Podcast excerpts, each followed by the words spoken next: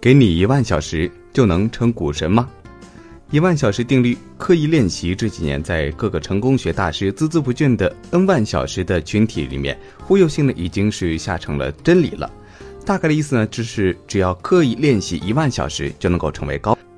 躁动的年轻人一听啊，这感情好啊，啥都能缺，就是不缺时间，仿佛干了这碗鸡汤就可以去餐点餐馆点菜了。一天八小时那是起步价，欲求严重不满的肯定往十六小时干呐。要知道，天朝的太阳一般是早上四点就升起了，六百五天一万小时甩给小二，然后高手就被端上桌子了。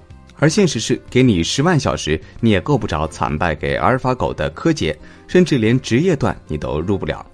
但是呢，比现实更加残酷的是，围棋、象棋这些领域已经是最适合刻意练习的了。在有着严格固定的规则的领域，只要你按着教科书式的路径练下去，还是会有看得见的成果的。从这个侧面也解释了为啥阿尔法狗可以把柯洁虐成狗。而狗是多少概念了？这狗是练习了两千万局之后才能够战胜职业顶级选手的。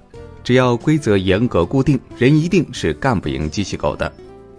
比下棋灵活点的领域，还有类似音乐演奏、体育竞技，天赋是一方面，但是刻意的练习套路还是基本有迹可循的。按照套路花时间，总还是可以有进步的。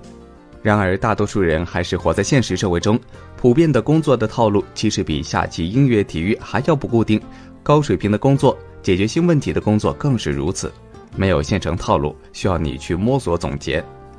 股市比上面说的更加不确定，局面不可控、不可预测，变量太多，参与的人千千万，引得无数英雄竞折腰。